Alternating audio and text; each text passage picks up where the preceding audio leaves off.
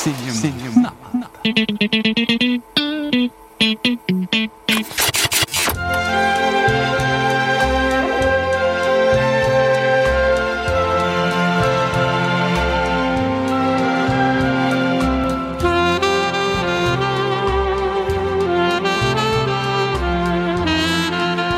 minhas amigas, tal, escutarem. Ela escutou, acho que Bacurau, ela me comentou isso. Ela falou, ai, adorei podcast, muito legal, vou escutar sempre e tal. Só achei que os piadas ficam te cortando demais. Eu, eu concordo com você, eu percebi isso. Como você é a única menina aqui, isso é bullying, na verdade. Quem a gente tá fazendo é bullying. É, também acho. Talvez, mas eu acho que tem rola um pouco disso também. Você perceber isso, você joga na nossa casa. Vocês estão fazendo bullying comigo. Sai daqui!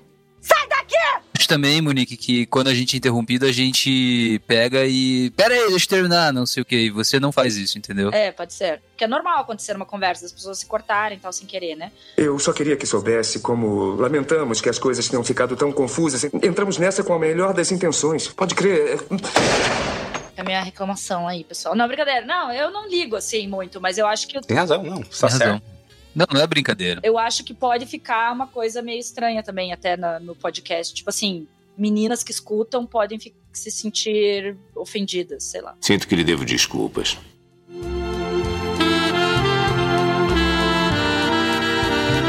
Diretamente aqui pela primeira vez, tocando em banda, nós quatro aqui. Eu, eu estou com meu tecladinho. Ou, ouve só meu tecladinho aqui, ó. Ah, vamos, cada um toca o seu instrumento aí. Eu vou tocar o meu cello. E saca agora esse solo de violão aqui, ó. Deixa eu entrar com o refrão agora, então. Todo dia ela faz tudo sempre igual. Me sacode às seis horas da manhã. E sorri um sorriso pontual. Dia ela faz tudo sempre igual. Me sacode às seis horas da manhã. Me sorri um sorriso pontual. E me beija com a boca de hortelã. O Guilherme é o nosso roxinol na noite de hoje aqui desse podcast. Presta atenção na palavra roxo, ouvinte. Vai ser importante depois, né? Merece atenção, nada aqui é por acaso. Nada aqui é por acaso. Eu não acredito numa palavra desse cara. Nós estamos falando diretamente de um lugar onde nós não podemos dizer onde é. Nós estamos de olhos fechados, nós estamos de olhos vendados, na verdade, tocando aqui pra vocês, tocando pra algumas outras pessoas que aqui não sabemos como essas pessoas estão se comportando, mas fomos convidados, né? Porque temos um podcast, somos famosos de certa forma. Sim. Ah, mas não é mesmo. Eu sou Emerson Neri e bem-vindos ao final do arco-íris, onde toda a magia acontece. E quer fazer o quê? Meu nome é Guto Souza e entre a verdade incontrolável e a mentira incontornável fica o impenetrável sexo. Coroco. Ah. Eu sou a Monique Hall e eu acredito que os relacionamentos monogâmicos tendem ao fracasso. Eu sei que estou correndo risco de te aborrecer com esta conversa. Meu nome é Gui Stadler e esse é o meu filme natalino favorito. Tá brincando? Não está. Mais do que Die Hard? Die Hard, Guto Souza, você falando inglês? Mais do que Duro de Matar? É, melhor, melhor que Die Hard, desculpe. Bruce Willis. Tá fora, babaca. Estamos falando aqui de De Olhos Bem Fechados. Este é o filme. Por favor, versão em inglês, como é que é, Guilherme? Eyes Wide Shut. Tá aí um exemplo de, de nome que funciona muito melhor em inglês, hein? É muito confuso você lembrar desse filme, o nome desse filme em português, porque tem um tanto nome parecido de filme que você fica, cara, como é que é o nome daquele filme mesmo? É Olhos Abertos, Olhos Fechados, De Olhos Bem Fechados? Cara, é uma confusão maluca no, no português. Em inglês é uma espécie de um trocadilho, assim, né? Porque wide, ele é usado pra quando você fala de algo que tá muito aberto, na verdade. E quando você fala wide shut, Escancarado. escancarado, é. Seria uma melhor tradução. Então poderia ser uma tradução, olhos escancaradamente fechados. Boa, Monique. Muito melhor, muito melhor de fato. Entre em contato com a gente aqui do, do podcast Cinema na Lata pra gente fazer os nomes dos filmes que vêm pro Brasil, tá? A gente pode ter essa função também. Estamos aí à disposição. Isso vai dar jornal, isso vai dar manchete, cara. Porque o nome em Portugal também ficou De Olhos Bem Fechados. Eu acho que isso também foi um erro, né? Então, ó, De Olhos Bem Escancarados aí seria um nome muito bonito. Não, não, não, não, não, não, não, não, não, não. Não, foi isso que ela falou. De olhos escancaradamente fechados. Pior que eu fiquei tentando pensar num título melhor pra português e não, não consegui pensar em nada. Esse aí é realmente muito bom, caraca. Qual é desse filme, Guto Souza?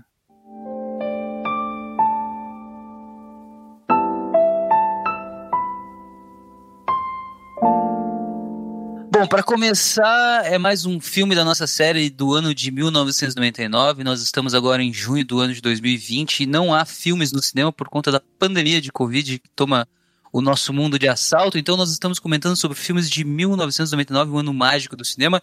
E esse é um filme de Stanley Kubrick, por sinal, o último filme desse grande, renomadíssimo cineasta de olhos bem fechados. Nós estamos usando máscara aqui para nossa proteção, né? Estamos num lugar que a gente não sabe onde é. Claro.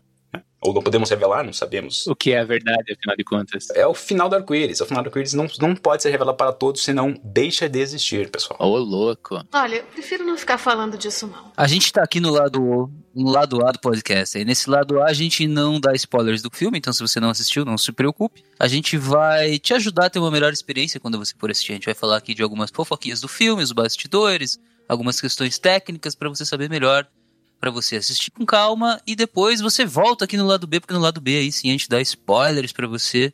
Então, cuidado quando for assistir no lado B, mas agora, tranquilo, ouve aí. De Olhos Bem Fechados foi o 13 terceiro filme do Stanley Kubrick. Na verdade, ele nem chegou a assistir o filme, né? Porque ele morreu uns quatro meses antes do filme estrear no cinema dos Estados Unidos. Diz que foram quatro dias antes dele morrer, né? Que ele entregou o filme. É, na verdade, ele deu um, fez um primeiro corte. Não sei se foi um primeiro corte, Mas foi o primeiro de todos? Não, já era vários, já tinha. Já, não, não, já tinha feito vários cortes. Já tinha feito vários? Era o corte final. Parece que faltava só algumas questões de sonografia. O outro papel é pro uso infinito, explorativo de toda a sua vida. Tá aqui pra você assinar. É, mixagem de som, coisas assim. E aí ele apresentou, é, ele apresentou esse corte final, Final Cut, pra Warner, né? Que é a produtora do filme. E aí, quatro dias depois de apresentar pra Warner, ele acordou morto, né? Eu adoro essa expressão. Aonde você quer chegar? Foi um. Foi de olhos bem fechados. foi um. Foi um screening. Fechou os olhos para sempre. Diz que tem uma teoria das conspiração por trás disso aí. Eu ouvi falar dessa teoria da conspiração, Emerson, né? Mas acho que a teoria da conspiração temos que deixar pro lado B, não? Será? Não, mas não fala do filme? Fala.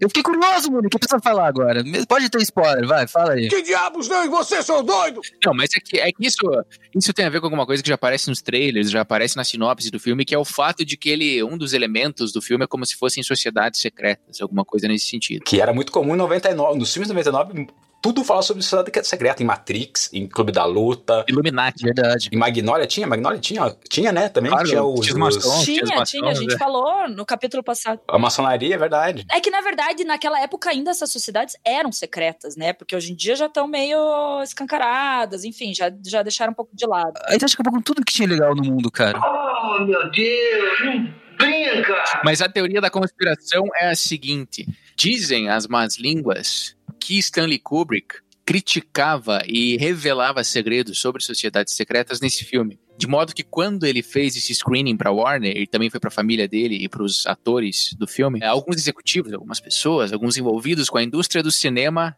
desgostosos com aquilo que estava sendo feito referente à revelação de tudo aquilo que era referente à sociedade secreta, optaram por matar o Stanley Kubrick. Ele morreu, senhoras e senhores, no dia.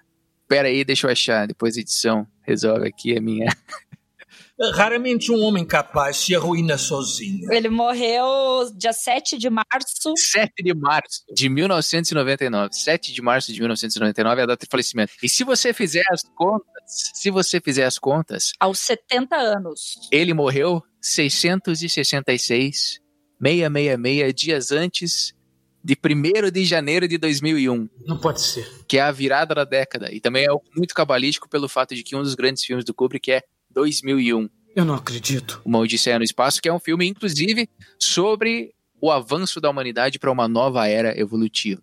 Então, eviden- evidentemente, foi evidentemente, ouvinte, foi uma mensagem, foi um assassinato. Ah, me desculpe, eu atrapalhei sua concentração. Os Illuminati, eles realmente eles têm que fazer um cálculo todo complexo pra daí aí assassinar a pessoa. Ele não pode simplesmente assassinar a pessoa, não. Tem que ter todo um, um- porquê. assim. Tem que ser 666 dias antes de 2001, etc. Peraí. Emerson, você falou que os Illuminati, você tá querendo dizer que a sociedade secreta que aparece no filme é, De Olhos Bem Fechados são os Illuminati? Eu acho que amanhã quem acorda morto é você, cara. Dá licença, eu preciso do meu coquetel de hortaliça. É, eu acho que é melhor a gente parar de falar desse assunto aqui, que tá ficando perigoso. Não sacaneia, gente. Não, mas na verdade o, diz que a, a, causa da morte, né, que foi a ferida lá do Stanley Kubrick, é, foi de ataque do coração, mas parece que ele nunca tinha tido problemas do coração. Ah, o cara tinha 70 anos já, né? É, ele tava com 70 anos, é, tudo bem, assim, aceitou-se e ficou meio como uma, uma lenda urbana, uma, como é que é? Uma teoria da conspiração, isso daí, então não se sabe. É assim que as pessoas se referem à verdade hoje em dia, né, com esse verbete, teoria da conspiração. Mas tudo bem. Não! Não! Não, eu não! Porque veio atrás de mim! Não! Terra plana, o homem não pisou na lua. Cientologia. Tudo verdade pro Estado. É a cientologia. Aliás, temos aqui, de novo, o representante da cientologia. Nosso né, maluco favorito do Senhor da Lata. Respeitem o pênis. Será que nesse filme temos ou não temos o pênis de Tom Cruise aparecendo? É o que todos querem saber, não é mesmo? É o que todos, é o que todos querem. Diz que foi feito duas versões desse filme, né? Uma versão mais caliente, uma versão mais realmente mostrando coisas ali, e, e outra versão mais soft. E adivinhe só qual foi aprovada. Eu sei o que está pensando. Porque no momento é o mesmo que eu estou pensando. Inclusive, o filme para 17 anos, a, a partir dos 17 anos. Diz que nos Estados Unidos eles usaram CGI para fazer, para cobrir as cenas mais calientes do vamos ver mesmo explícito assim que tem. É, quando foi exibido o filme lá, mas só lá. Então a versão que a gente viu está sem o CGI que foi usado. Muita gente questiona que esse filme não pode, ou sei lá, não pode ser incluído entre os grandes filmes do Kubrick porque ele não terminou o filme. E ele era muito conhecido por mexer no filme até o último segundo antes de, de ele ser lançado. E como o Monique falou, ele foi lançado meses depois da morte do Kubrick, ou seja, esse filme foi muito alterado por outras pessoas que não o Kubrick. Inclusive essas questões das cenas é, explícitas que ou foram maquiadas ou foram cortadas. O, o Kubrick é conhecido por filmes como Laranja Mecânica, Lolita, por é, manter cenas explícitas sem nenhum problema. Isso fazia parte da filmografia dele, fazia parte da maneira dele se expressar. E em Olhos Bem Fechados, muita coisa foi cortada ou maquiada para você conseguir mostrar o filme para um público maior, né, para que ele não tivesse uma censura, um, como fala Gui, um rating. Um rating, mas como é que é em português, meu amigo? Classificação etária. Classificação, exato. Eu sou um mestre nisso. Os executivos, obviamente, como querem vender mais o filme, é, queriam uma classificação etária menor, então eles tiram algumas questões explícitas do filme em favor da vendagem, coisa que o Kubrick não faria. E você concorda com isso? Você acha que faz sentido isso que você está falando? Ou você está só replicando o que alguém disse? Eu acho que faz muito sentido, porque se o Kubrick é tão conhecido por é, continuar editando o filme até o último momento, eu não acho que ele. Bom, mas ele pode ter contratos também, né? Ah, eu discordo completamente. Eu quero ver sangue. Eu quero sentir o gosto amargo do seu sangue. Você acha que ele teria mostrado o filme para Warner é, se ele ainda não tivesse praticamente pronto, assim, do jeito que ele é detalhista, eu acho que ele acho que tava o filme bem pronto. Eu não sei como é que é lá. Pro pessoal, nosso ouvinte sacar qual que foi a parada, esse filme, a produção desse filme bateu o recorde de produção mais longa da história. Foi o filme que teve gravação, né, de produção mais longa da história. Tá no Guinness Book. Foram 400 dias seguidos de produção. Sabe o que quer dizer 400 dias de produção? Quer dizer que ele teve que falar pro Tom Cruise e pra Nicole Kidman assim, ó.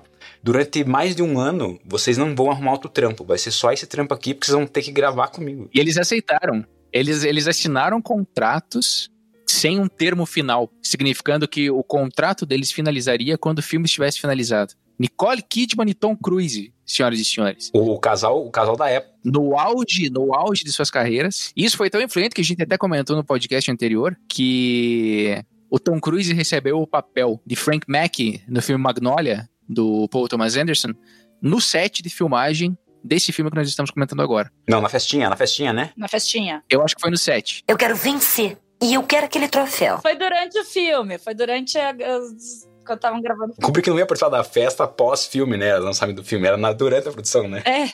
Ele já tava morto. pois é, mano. Sim, foi, foi provavelmente durante alguma festinha. Em 400 dias dá pra fazer muita festinha. Pô, os caras 400 dias trabalhando sem fazer a festa, né? Foi o que eu pensei. Só alguns detalhes. Desse tempo e desse tempo de produção do filme, muito isso, muito desse tempo foi referente à pós-produção. Então, evidentemente, não foi tudo filmagem, sabe? Então, salvo engano meu, o Kubrick ficou aproximadamente um ano na pós-produção desse filme. Então, ele realmente, de fato, o Guto tem razão, ele é muito metódico, é um cara que controla muito os filmes dele, mas eu acho que a partir do momento em que ele fez essa exibição do filme para Warner e para a família e para os atores e tudo mais, a partir desse momento o filme já estava de fato praticamente finalizado e aquilo que faltava finalizar estava dentro de questões é, dirigidas, dentro de diretrizes estabelecidas pelo Kubrick. E quanto à questão comercial, que você mencionou que o Kubrick não estava interessado no aspecto comercial, não sei se foi bem isso que você falou, na verdade, Guto. É, na verdade, eu acredito que ele não comprometeria uma obra dele por uma questão dessa, a não ser que contratualmente ele fosse obrigado. Mas é, não é bem isso, na verdade, que eu, que eu verifiquei. É que ele de fato não comprometeria a obra, isso é 100% correto, ele dá pelo que consta, ele daria mais valor à obra em si do que ao resultado financeiro dela, mas ele tinha uma preocupação extremamente, enfim, se preocupava bastante com a questão financeira, tanto que para lançar esse filme, ele mesmo analisou a questão de box office, analisou a questão de comportamento de público, a filmes que teriam temáticas, a filmes que teriam como se fosse uma classificação, classificação etária parecida, e ele mesmo, através dessas métricas que ele coletou, através da análise da indústria do cinema, ele verificou qual seria a melhor época para lançar o filme para que ele fosse comercialmente bem sucedido. Ele mesmo definiu que a, o mês seria julho de, de 99, no caso. Então, ele tinha, assim, uma preocupação muito grande com que seus filmes fossem bem-sucedidos. Esse filme, na verdade, é baseado num romance do... Arthur Schnitzel. É Schnitzel? Não, não, não, não, não, não, não, não, não. Schnitzel é a bistequinha de porco. É, é um prato alemão. Puta merda, é foda! É Schnitzler. é quase. É muito parecido. Arthur Schnitzler, desculpa, gente. Era um escritor e médico austríaco. Que no, o nome do livro é Breve Romance de Sonho, né? Na versão portuguesa, na versão inglesa é Dream Story, algo assim, né? Alguma coisa assim. E na versão original é Tom Novel. Tom Novel. A trama no livro se passa em Viena, né? Na Áustria. Não se passa em Nova York. O Kubrick leu esse livro em 1900 e... Socorro! 68. 68. E aí ele já estava imaginando o filme naquela época. Ele queria colocar o Woody Allen como protagonista. O Woody Allen seria o, o filme que aconteceria em 1970, esse filme. Cara, se bem que o Woody Allen combina pra caramba com o papel, hein? Eu acho que ele combina mais com o Tom Cruise, inclusive. Com certeza. Só que que aconteceu? Daí, daí não deu certo com o Allen lá em 70, daí ele falou assim, não, vamos jogar mais pra frente esse filme, daí na década seguinte, 80, ele falou, eu vou fazer com o Steve Martin esse filme. Ia ser uma, ia ser uma versão meio comédia, assim. Aí brincou, aí brincou. Nossa, esse ia ser bom também. Eu tô pensando que agora ia ser engraçado, ia ser bom. Cara, ia ser uma loucura surreal, assim, com o Steve Martin esse filme. Muito louco. É, uma ideia interessante. O que aconteceu foi que a Nicole Kidman tava na Inglaterra é, filmando o, um filme, né, e o Tom Cruise estava acompanhando ela, e eles acabaram indo visitar o Kubrick lá, na casa dele. Lembrando que os dois atores principais, ator e atriz principais do, desse filme, De Olhos Fechados, são Tom Cruise e Nicole Kidman, eram casados na época em que o filme foi gravado. O casal queridinho. Muito se atribui a separação deles, que foi em 2000, é, ao longo... Olha aí, ó. Ó fofoca, fofoca fofoca, longo, longuíssimo período de produção que eles tinham que ficar refazendo cena e, e, cenas pesadas e falando sobre relacionamento e coisas.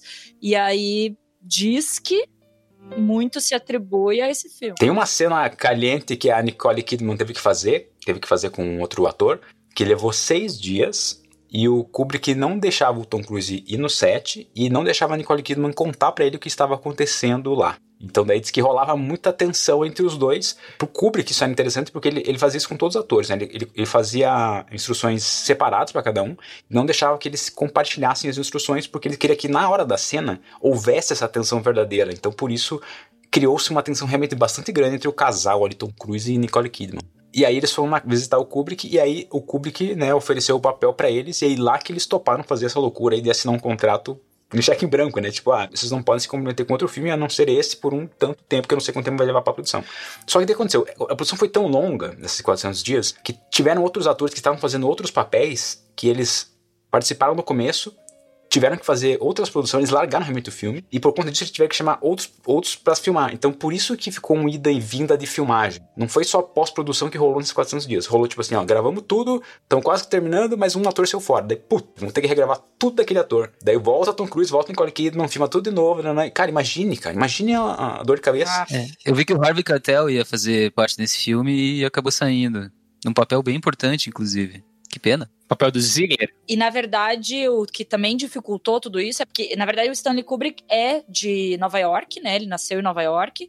É, ele é americano, só que ele se mudou, decidiu ir pra, pra Inglaterra quando ele era jovem, logo que ele começou a carreira de cinema dele. E aí o filme todo foi gravado em, na Inglaterra, só que ele queria a ambientação de Nova York. Então eles tiveram que fazer estúdios imitando Nova York, os prédios, etc. Eles recriaram uma rua inteira de Nova York na Inglaterra. E tudo isso porque ele, além de morar na Inglaterra, ele tinha medo de voar de avião. Então, em vez de ele voar pra Nova York pra gravar lá, que ia ser bem mais simples, ele gravou em Londres. Mas eu também vi que a reputação dele era tão grande, ó, oh, Stanley Kubrick, não sei o que, que ele conseguiu gravar um filme em 400 dias com um orçamento que a maioria dos diretores não conseguiria gravar em 60, sabe? Ele conseguiu reduzir o orçamento um monte por conta do nome dele e de ser na, na cidade onde ele morava.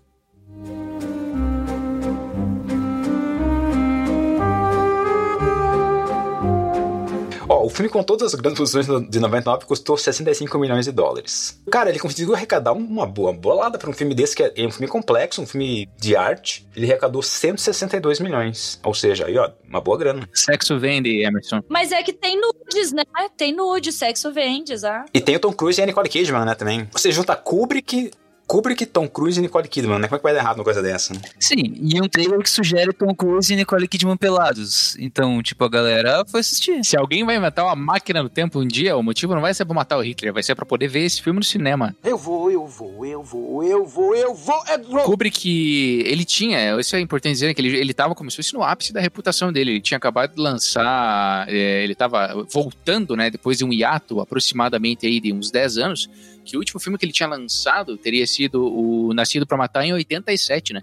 Então ele tava nesse ato. Ele tava num tempo assim, então, pô, o retorno de um grande. Sabe por que, que foi esse ato tão grande Não sei. que rolou?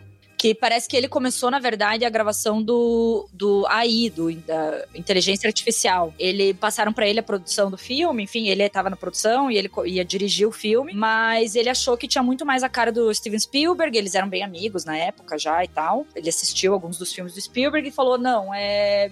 Acho que é me- melhor ficar para você, dirige você, vai dar mais certo. E passou pro Spielberg. E aí, então, teve esse período que ele ficou trabalhando um pouco no Inteligência Artificial. E também teve um outro filme que ele começou a fazer, é, chamado. Deixa eu ver minhas anotações. Aquele filme do Marlon Brando? Não, um filme que nunca aconteceu. É, aqui, ó. Aryan Papers, que era um filme sobre a- o Holocausto, um filme do, da época de Hitler, né, que se passava, é, contava a história de Hitler e tal. Só que bem nessa época também saiu Lista de Schindler, que é de 93. Então foi nesse hiato aí. Que é do Steven Spielberg. Que também é do Steven Spielberg. E ele gostou tanto da lista de Schindler, ele falou: puta, filmaço tal, não tem mais sentido eu fazer, porque esse outro filme que ele tava fazendo era pra sair por aí, né? Entre 87 e 99, nesse ato aí, sei lá, em 95 que ia sair, não sei. Ele falou: puta, mas a lista de Schindler tá muito bom, nem vou continuar. Então nunca acabou esse filme. E, mas então ele teve envolvido nessas outras duas produções. Mas daí decidiu realmente se jogar de cabeça no De Olhos Bem Fechados e rolou seu último filme. Isso é uma coisa que é interessante falar sobre o Kubrick, né? Ele, ah, antes de tudo, ele é um grande aficionado do cinema, né? Ele é um cara que ah, influenciou demais, talvez seja o cineasta mais influente da sua geração. E ele também era um aficionado por cinema desde muito moleque, assim, né? Ele começou na carreira dele como fotógrafo, né? Com acho que 17 anos de idade, ele era fotógrafo, inclusive uma revista de moda, né? A Look Magazine, até se você botar no Google Look Magazine Stanley Kubrick, você encontra todos os ensaios que ele fez para essa revista, e é uma coisa muito bonita de se ver, assim, é muito bacana mesmo. Todas as fotografias que ele tirou para essa revista já tem como se fosse uma pegada artística, claro que às vezes a gente, né, ah, é o Kubrick, então a gente já imprime naquilo que a gente tá vendo uma aura de algo artístico. Mas não, tem nas fotografias que ele que ele que ele tirou para essa revista algo a mais, assim, né? tem um certo movimento, uma certa questão de um dinamismo que que encontra-se na, na, na boa fotografia, evidentemente você encontra, mas também encontra em filmes, né? E ele também era muito entusiasta da própria tecnologia envolvendo o cinema. Então, ele tem algumas coisas que eu não consegui encontrar fontes fidedignas disso, mas que ele chegava a pedir para fabricantes de câmeras ou lentes que fizessem uma lente para ele de, de alguma maneira. As pessoas, as pessoas falavam que você sabe disso aí, Guto, você que é fotógrafo, É, puxa tem um, um caso muito famoso que é do filme Barry Lyndon, que é de 72, eu não tenho certeza. É, e ele queria, assim como nesse filme, De Olhos Bem Fechados, 75, obrigado, Monique. É, ele queria filmar em condições muito difíceis de iluminação. No caso do Barry Lyndon, ele queria simplesmente filmar à luz de velas, que é muito difícil. Vamos lembrar de um podcast nosso, a gente falou do filme O Farol, por exemplo, em que eles gravavam à luz de velas com equipamentos antigos E apesar de pra gente, no cinema, parecer que os atores estavam de fato à luz de velas, eles estavam com holofotes fortíssimos na cara deles, que eles praticamente não conseguiam ficar de olhos abertos. E aquilo era a luz de velas. Colocava o farol na cara. né? Era um farol. Exato. O Emerson ouviu o episódio do Farol e pensou, puta, podia ter feito essa piada e não fiz. E agora você deu essa oportunidade pra ele.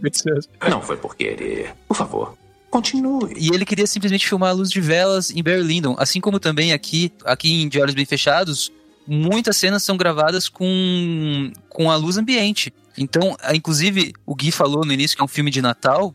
Algumas pessoas sustentam que é um filme de Natal para que ele pudesse colocar iluminação de Natal em todos os lugares para que os ambientes ficassem bem iluminados e ele pudesse filmar com a luz ambiente. É, e em Barry por exemplo, para filmar a luz de velas, ele pediu para fabricante de lentes, eu não lembro qual agora, fazer uma lente com uma abertura de diafragma absurda, que nunca mais foi feita. Foi feita só pro filme dele. Eu não lembro se a abertura era 0.8, se eu não me engano, que é uma, é uma abertura é, é, absurda. Não existe. Não existe tecnologia até hoje, não existe esse tipo de tecnologia, mas ele conseguiu que fosse desenvolvido para ele. Mas acho que a NASA ah, que criou essa lente, não foi isso? Não, isso não está correto. Onde ouviu falar disso? Desculpa, não tenho certeza. Pode até ser, mas é que, é que mesmo a NASA não fabricava as, as câmeras dela, né?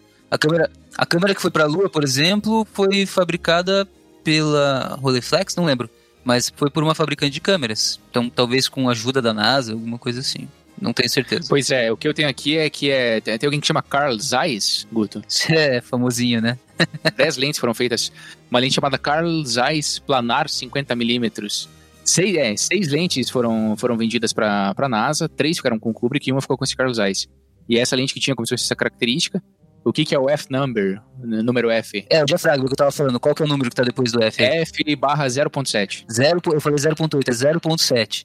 Então, assim, as lentes com F menor que existem hoje em dia são de 1.2, talvez 1. 1, teoricamente, seria o mais aberto possível.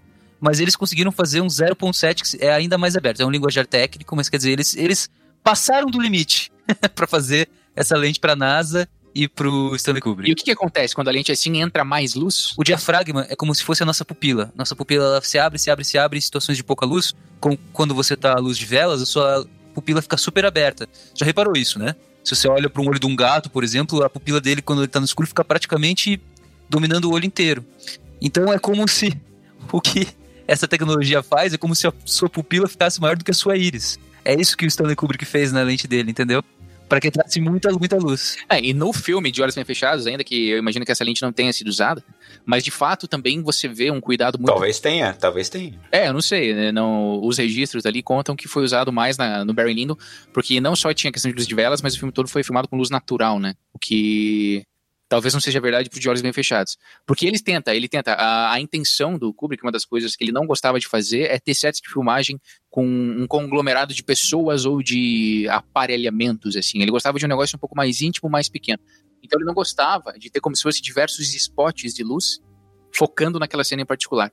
Então ele preferia fazer como se fosse uma iluminação natural dos ambientes. Por isso que no Olhos Bem Fechados é, tem muitas coisas, muitas questões que são iluminadas é, porque itens ambientes. Por exemplo, tem uma cena que é num bar e daí um dos personagens está sendo iluminado como se fosse por uma placa de neon que está no fundo do palco.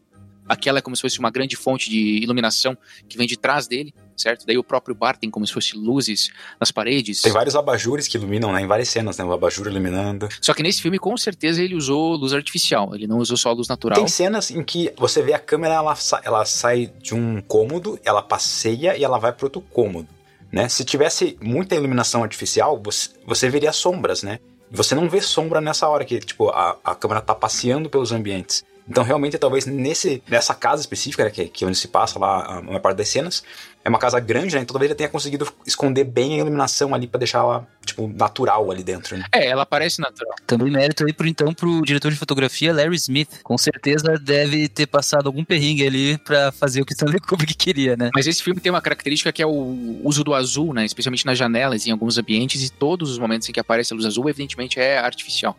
É algo provocado, porque não tem como uma luz azul ser tão predominante numa janela como acontece nesse filme, ou até no rosto das personagens, né? Às vezes a luz azul tá escancarada no rosto dos personagens e aquilo evidentemente não é natural. Tem uma cena que é às quatro da manhã e eu achei que já era oito da manhã, assim. De tão evidente que era essa luz azul, assim. O cara mora na frente de um, sei lá, de um poste de luz ali. Fica- De um poste de luz neon azul, né? É, um, Tipo, po- um poste que algum vândalo colocou um celofane em volta. O cara né? na frente da persiana, né? O cara deixa, deixa aberto ainda. Eu fiquei pensando, fiquei pensando nisso, pô, raiou o sol, eles acordam, porque do, do- do jeito que eles dormem de janela aberta. Não, e essa mansão aí que vocês falaram, só pra gente não perder o costume de falar dos nossos queridos filmes de super-heróis, é, essa mansão também foi usada como, enfim, casa do, do Batman, no filme Batman Begins. Era a mansão Wayne. E onde está o Batman?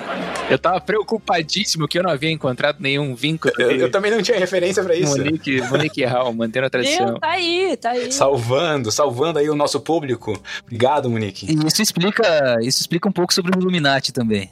Olha, eu prefiro não ficar falando disso, não. Gotham se daria muito bem se o Batman doasse metade da fortuna dele pra causas sociais do que se ele saísse por aí descendo cacete em bandido. A verdade é dolorida. É verdade. É Mas verdade. não tenha dúvida, não tenha dúvida. É um, bom, é um bom recado pro planeta, Gui. Muito bom. O que que isso quer dizer, gente? Infelizmente, o Batman ele tem uma visão política um pouco diferente. Né? Já mantemos duas tradições desse podcast: o vínculo com o universo de histórias em quadrinhos e eu militando. Então podemos seguir adiante. Você é comunista? Hã? Hã? E eu já falei alguma merda também, com certeza, então já tá completo o bingo aqui. o Do... bingo desse na Então, já foi, pode dar uma.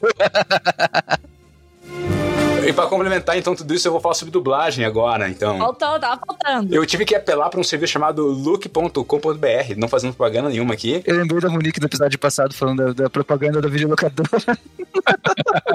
Será que eu falo? Essa videolocadora deve ter lucrado muito dinheiro depois da propaganda da Monique ali. Eu até comprei ações. Eu tô esperando a ligação da, da, da, da locadora até agora, ainda não me ligaram, poxa. É que você deixou o telefone fixo, né, Monique? Sai daqui! Esse filme ele não tem.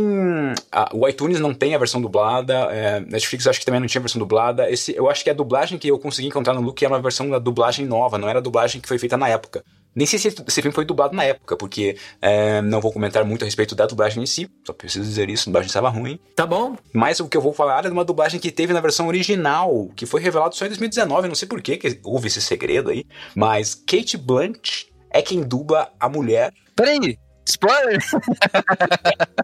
Agora, não, já não. Para com essa porra aí, meu irmão! É, Refazendo, refazendo. Kate Blanchett dubla uma, uma atriz no filme em que a atriz ela foi dublada porque ela tinha um sotaque inglês britânico muito forte. E o Kubrick não gostou, não gostou, não gostou disso, né? Mas assim, ele acabou, ele acabou morrendo e só depois foi dublado pela Kate Blanchett. Não foi dublado. O Kubrick ele queria, né, a Kate Blanchett, mas assim, ele jogou na roda, assim. E depois o Tom Cruise parece que fez essa ponte de falar com a Kate Blanchett, pra Kate Blanchett dublar, e a Kate Blanchett acabou dublando mesmo a mulher na versão final. É, e vamos falar a verdade, o Kubrick não contratou aquela atriz por conta da voz dela, né? Eu posso manter segredo, se você puder. A filha adotiva do, do Stanley Kubrick, a Katarina Kubrick, aparece numa cena. Ela faz a.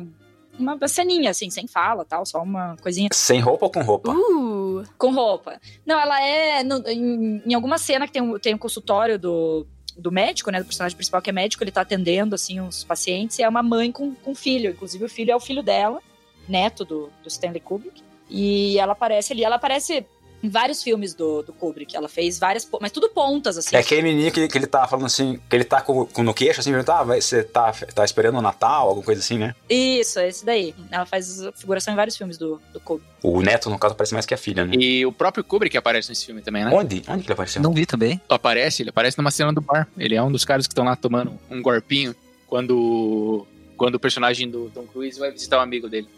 Tá lá. Tá lá, tá lá, tá lá o grande, a lenda, o homem, o mito. Outro que gosta de, de, de um mé, junto com o Paul Thomas Anderson ali. Tanto que se conheceram na festinha, né? Tomando um mé. Não era o Paul Thomas Anderson ali, sentado na mesa, junto com ele? É o Paul Thomas Anderson vestido de Stanley Kubrick. Ah, mas não é mesmo. Mas fale do, do conto, Gui. Isso, do livro, por favor. Vamos lá, é uma, uma novela de 1926, né? Escrita aí pelo Arthur Sch- Schnitzler. Schnitzel. Ai, não foi um erro tão ruim, é um nome difícil. É, Schnitzler, obrigado, amor. Isso aí, me potreja. Você tem problemas emocionais que são muito sérios. Vocês falaram que ele leu em 68, mas na verdade talvez ele tenha lido antes, porque de acordo com alguns registros, ele teria pedido que a esposa dele lesse o livro em 1968. Então talvez ele tenha lido antes. Ele ficou, portanto, aí mais de 30 anos pensando sobre esse roteiro, pensando sobre esse livro. E o livro, na verdade, ele. O Kubrick ele faz isso, né? Ele se alimenta de fontes literárias, mas ele não faz necessariamente uma adaptação. Ele pega como se fosse o esqueleto da história, não é nem estrutura narrativa, é o esqueleto da, dos temas, como se fosse, e com base naquilo ele faz como se fosse uma, uma recriação, uma, re, uma readaptação. É, eu li esse livro, porque ele é bem curtinho mesmo, e eu, eu gostei pra caramba de, de Olhos Bem Fechados, é um filme que mexeu demais comigo. E o livro é muito bom, é muito bacana, e ele tem diversas similaridades é, algumas cenas que talvez seja melhor mencionar no lado B. Mas uma das coisas que não tem, por exemplo, na novela e tem no filme é o personagem do Ziegler, que serve como se fosse de um elo leigo, né? Como se fosse um elo entre o mundo real, ao mundo que o personagem do Tom Cruise conhece, e o mundo que ele passa então a conhecer conforme os eventos do filme vão desenrolando. E não existe nenhum personagem parecido com esse no livro. Não tem, não tem nenhum personagem parecido com isso. Mas fora isso, é muito parecido. É a história de um médico vienense, que o nome dele acaba sendo alguma coisa que eu acabei não lembrando aonde que eu anotei. É muita falcatrua, com um pouquinho assim de ladeade. Fridolin. No, no livro ele é judeu, não tem negócio assim? Tem, tem várias questões de judaísmo envolvendo esse livro. Inclusive, enfim, um livro escrito na Áustria em 1926, né? A questão do judaísmo. Você pode imaginar que a guerra, a Primeira Guerra ia tava eclodindo, né? Tava se, tava, tava se construindo essa questão, a questão do antissemitismo tava começando a, Uh, não começando, né? Porque é uma questão muito antiga, mas enfim, tava. Teve, teve um austríaco aí por essa época aí, alguns anos depois, que fez umas coisas aí com os judeus, né? Algumas coisinhas. Inclusive, se não me engano, em 26 já tinha, já tinha rolado a Primeira Guerra ou tava rolando, não tava? Já tinha rolado, né? Ela é do, do 17 até. É, de 14 até 18. Não sei, teve um... Tinha acabado de, tinha acabado de terminar, então, a Primeira Guerra Mundial, então tem muitas questões judaicas que. Então já tava rolando muito preconceito. Né? É, que o, que o Kubrick tirou. Tirou completamente do, do, do filme, não tem elementos judaicos que, que são importantes do livro, não tem, não tem no filme. Quando ele estava imaginando lá em 70, em 80, ele imaginava esse, roman esse filme se passando na Áustria. Mas aí depois, na década de 90, ele já resolveu pensar em Nova York. Daí, realmente ele resolveu. Ele tinha que tirar porque não fazia sentido nenhum ter mais essa parada do judeu. E né? na verdade, uma coisa bem interessante é que o pai do Kubrick era médico e judeu. Então, assim, muito semelhante ao personagem do livro, né?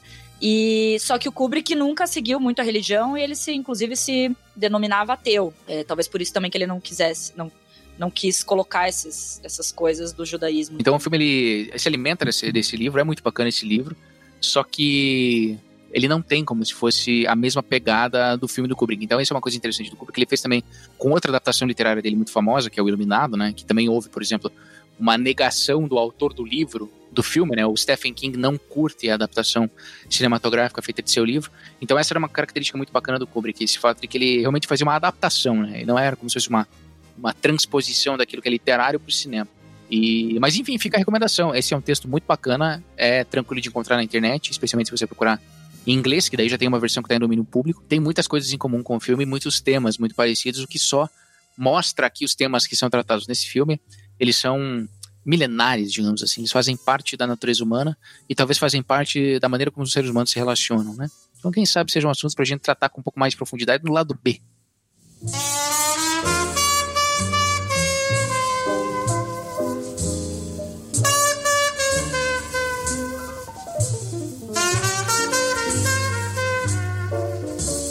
Uma coisa do Kubrick que ele, que ele faz muito diz que ele reutiliza coisas de sets antigos, ele vai reutilizando nos filmes, né? Diz que ele tem uma parada dessa, né? De, inclusive que luz, essas luzes que eles, algumas luzes, babajus que eles utilizam nesse filme, eles já utilizam nos filmes passados também. Pois é, que pira, né? Então, a, a máscara, que é uma coisa bem importante no filme, ele é a máscara que o Tom Cruise usa em um momento é, era, foi usada no, no, foi feita pro Ryan O'Neill, né, do Barry Lyndon. Eu tenho uma fofoca sobrando aí. Vai fundo. Enfim, a, a Monique comentou a questão dele ter se mudado pra Inglaterra, né, ele se mudou pra Inglaterra em 61, depois de ter feito dois grandes filmes dele, que é o Path, não sei como é que fala Path, Glória Feita de Sangue, Paths of, of, Glory, que é um filme com o Kirk Douglas, e daí depois ele fez Spartacus, né, que também é um grande filme dele, o filme que as pessoas dizem que ele menos teve controle, e por razão de ter brigado com o Kirk Douglas depois de ter realizado esses dois filmes, e por não gostar do cenário de Hollywood, do contexto cinematográfico da indústria do cinema de Hollywood, o que é algo talvez importante para mencionar, considerando o contexto desse filme que nós estamos comentando,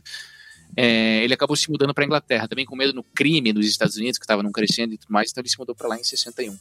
E outra coisa que é interessante mencionar é que o Kubrick ele foi muito elogiado por um outro grande diretor, que é o Orson Welles. Né? O Welles ele, eh, aparece em entrevistas elogiando muito o trabalho do Kubrick, e os dois têm uma pequena, enfim, uma pequena coincidência, né? Diriam os incrédulos que é uma coincidência, mas nós sabemos que é o universo maquinando as coisas. Ah, nós, você, fale por você. Fale nós aqui no Cinema na Lata, de uma maneira uníssona, ouvinte. A coincidência é que tanto ele, o Kubrick, quanto o Orson Welles, os dois morreram com 70 anos de idade após terem feito 13 filmes. Tá tudo, tá tudo explicado, é a cabala tá em todos os lugares. Você tem vivido em um mundo de sonho. A filmografia dele é curta, né? Acho que vale super a pena, porque os dois, ele tem 13 filmes, mas os dois primeiros filmes dele são meio que inacessíveis, assim, um deles, o primeiro filme dele é Fear and Desire, de 1953, que é Medo e Desejo. Ele mesmo meio que tirou de circulação, ele não gostou, falou que ficou meio mal feito, enfim, não gostou muito do resultado. É, depois, o segundo filme, Killer's Kiss, A Morte Passou por Perto, de 55, que é um filme também bem difícil de encontrar nas locadoras, né? Então sobra 11 filmes só para você para assistir. Então é uma filmografia rapidinha e é muito bacana porque ele não tem um estilo de filme tipo super linear, assim, né? Os filmes dele tratam de assuntos bem diferentes. É, são filmes de, de, o jeito da filmagem é diferente. É só pegar, né? Um 2001, Odisseia no Espaço, pega um Iluminado, pega um Lolita, né? Enfim, tem, tem filmes de guerra, tem filmes de ação, filmes de suspense. É, então é interessante. É um realmente um diretor, dá para ver que ele tem consistência, porque tudo que ele, ele consegue fazer filmes diferentes e dá certo, né? Porque a maioria dos diretores aposta numa na receita que deu certo, né? Faz um filme, dá sucesso, pô, vou repetir mais ou menos parecido ali, porque eu sei que aquilo funciona, né? O pessoal compra, gosta. E ele não, ele consegue se aventurar por estilos diferentes e, e mesmo assim tem muitos filmes de sucesso na filmografia dele, né? Muitos filmes que são é, considerados super bons até hoje. Qual que é o teu predileto de Stanley Kubrick? Cara, eu acho que é Laranja Mecânica. Puta, eu gosto muito de Iluminado também, mas talvez eu diria Laranja Mecânica, acho que foi o que mais me marcou, assim, quando assisti. E você, Emerson? Eu assisti poucos dele. Eu assisti o Laranja Mecânica, o Monte Sete Espaço eu assisti, mas eu assisti quando eu era criança, então não entendi provavelmente o filme. Não entendeu, com certeza. Hoje, hoje você não vai entender. E o Iluminado eu não assisti ainda, então até o momento o De Olhos Bem Fechados é o meu favorito dele. Ah, e você, Guto? Eu gosto muito de 2001, Odisseia no Espaço. Mas também tem uma comédia, você falou que ele transita entre gêneros, né? A, a comédia, que é o Doutor Fantástico, é muito boa, cara. Eu não sei qual dos dois é meu favorito. É uma comédia em preto e branco, sobre Guerra Fria. Vocês têm que assistir. É, é, é muito diferente de 2001, é muito diferente de Laranja Mecânica, muito diferente de Olhos Bem Fechados. E muito engraçado, cara. Muito divertido. Gui. É o 2001. Eu acho que é o, o filme mais legal dele. É muito foda. Mas eu também não vi muitos. 2001 é foda. E eu acho que é o mais clássico de todos, apesar de a gente ter citado só clássicos aqui, praticamente, né? 2001 é, é. Eu não sei, eu acho que não tem ninguém que se referencie e não é, sabe. Que, né? Por exemplo, todo filme dele vai, vai, sei lá, agradar uma pessoa, sabe? Eu, eu não consigo. Tipo, é porque o cara vai ter um filme para você na filmografia do Stanley Kubrick. Acho que essa é mais ou menos a mensagem. É isso mesmo. Então, assista a filmografia, procure o seu favorito, escreva pra gente. Arroba Cinema na no, Lata. No arroba Cinema na Lata. Mas antes, continua B. Isso! Antes assista o De Olhos Bem Fechados e vem pro lado B. É legal.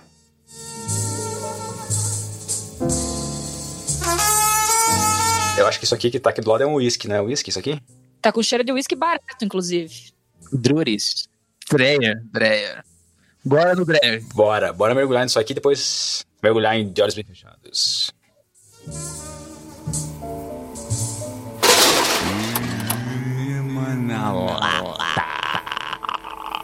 Versão digital dublatrônica.